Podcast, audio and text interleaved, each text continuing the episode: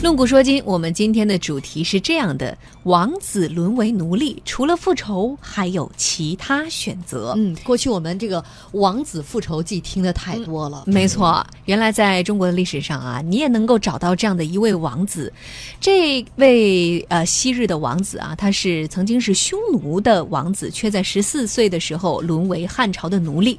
他从养马工作做起，最终却成为汉王朝的辅政大臣。这个人的名字大家记住了，叫金密帝啊。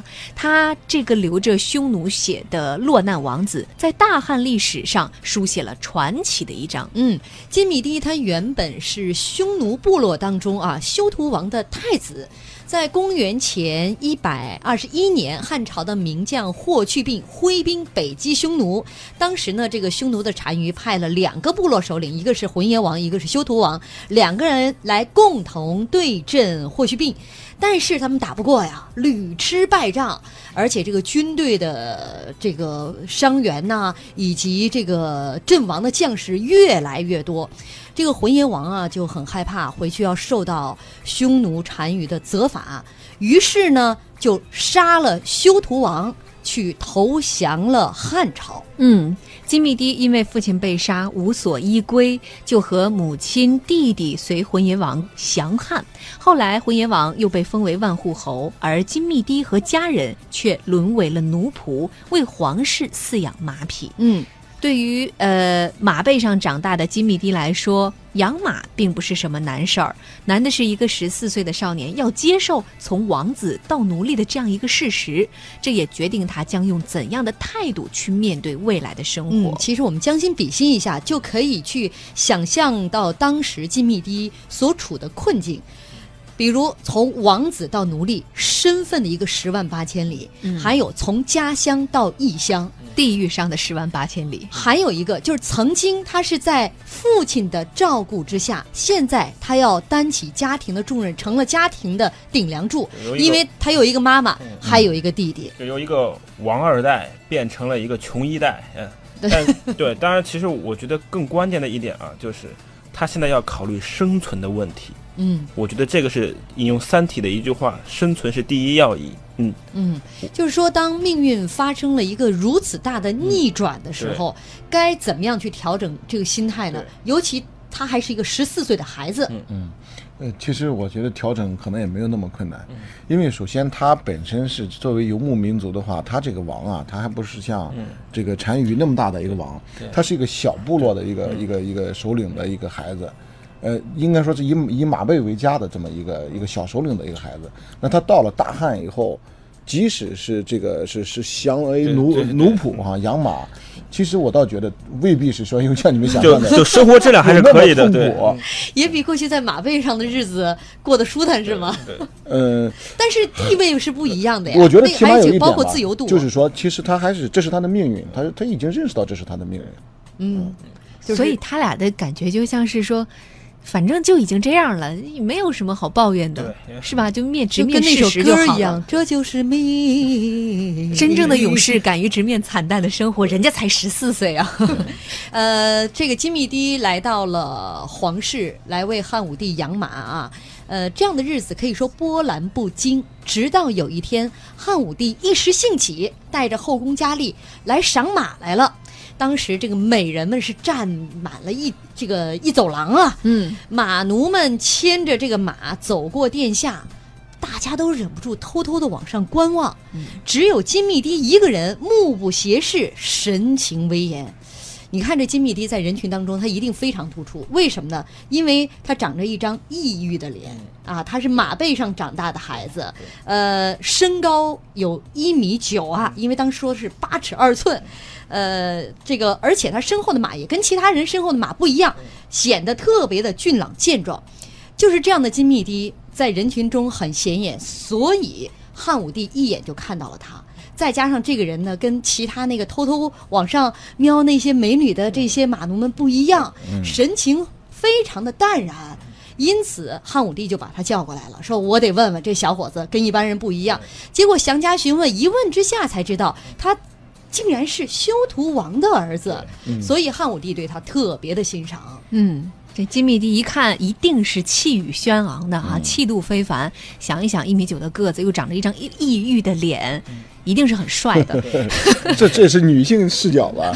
其实这他的个重点 不我太一样是想说啊。，他在人群当中一定相当于鹤立鸡群，所以汉武帝一眼能够看到他嗯。这个哈，这个要一定要先回到当时那个时代哈。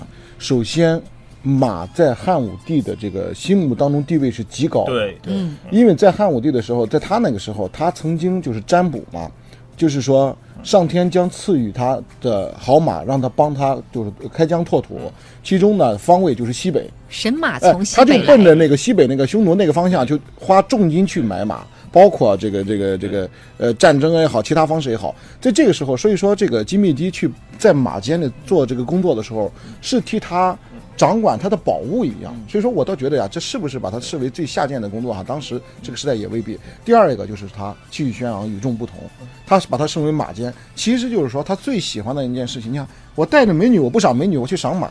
可想而知，这个马在他心目中的地位，所以我们后来所说的那个汗血宝马，也是在当当时这个带时候着美女，那美女她平时都是欣赏惯了，她是带着美女一起来赏马的。对对对，这个时候一看，哟，这帅哥目不斜视，啊，气宇轩昂，换了我也给他转身。嗯，我们就是严肃一点讨论这个问题。机会就来了。对对对，其实首先啊，第一个这肯定是个机会，因为作为一个匈奴过来的嘛，他肯定是专业的养马，他跟一般的马马奴还是不一样的。嗯，第二个，回到当时那个节点，其实匈奴培养孩子跟汉人培养孩子是不一样的。匈奴可能十几岁就开始马背上面开始背一个弓，拿一个刀，而且匈奴人当时对男女之事其实没有那么严肃，所以他也是见惯不惯，他没有像那些马奴一样，可能没有见识过这些。他是见过世面的。对他见过世面。当然，我更要说的是，就是他是有。他见过哪些个世面？十四岁马背上长大的孩子见过美女无数。但我其实才觉得，因为他是异域之人，嗯所以看到大汉王朝的这些美女，跟过去在匈奴见到的美女不一样。你是觉得不因是此不是他的审美范围是吗？其实这个里面还有一点，就是我们无论美丑，他应该很感兴趣才是。我们后面还会提到，就是其实他的家教很好。对，嗯嗯，嗯，对，这个家教其实很重要，就是我们看这个不能把它当成一个偶然的事件。这个汉武帝一来他就欣赏他的，不是这样的。得给大家举一个熟悉的例子啊，就是我们都知道和珅啊，其实和珅他早年其实后来他父母去世之后身份也不好，但是他坚持读书，他后来也因为 满人改变命运对，真的是读书。我说的不是读书是积累了，就是跟嗯金密底是一样的，他有积累，而且他确实是爱学习。他后来因为满人的关系，不像汉人，他可以直接进仪仗队。那么有一次，有一次乾隆皇帝在外面就是仪仗队巡逻的时候，有一个官有一个官来报告说我们有个仓库啊失窃了，怎么办？嗯，这个时候乾隆很生气啊。这个四出一匣归于毁于赌中，是谁的谁之过？谁之过？谁之过？就是你这个老虎出笼了呀，你这个玉毁掉了呀，是谁犯的错误？没有人答得上来，因为满人的子弟在都是在仪仗队里，他们不用读书就可以当官，但是只有这个学习过、有积累、抓住机会的和珅说了一句。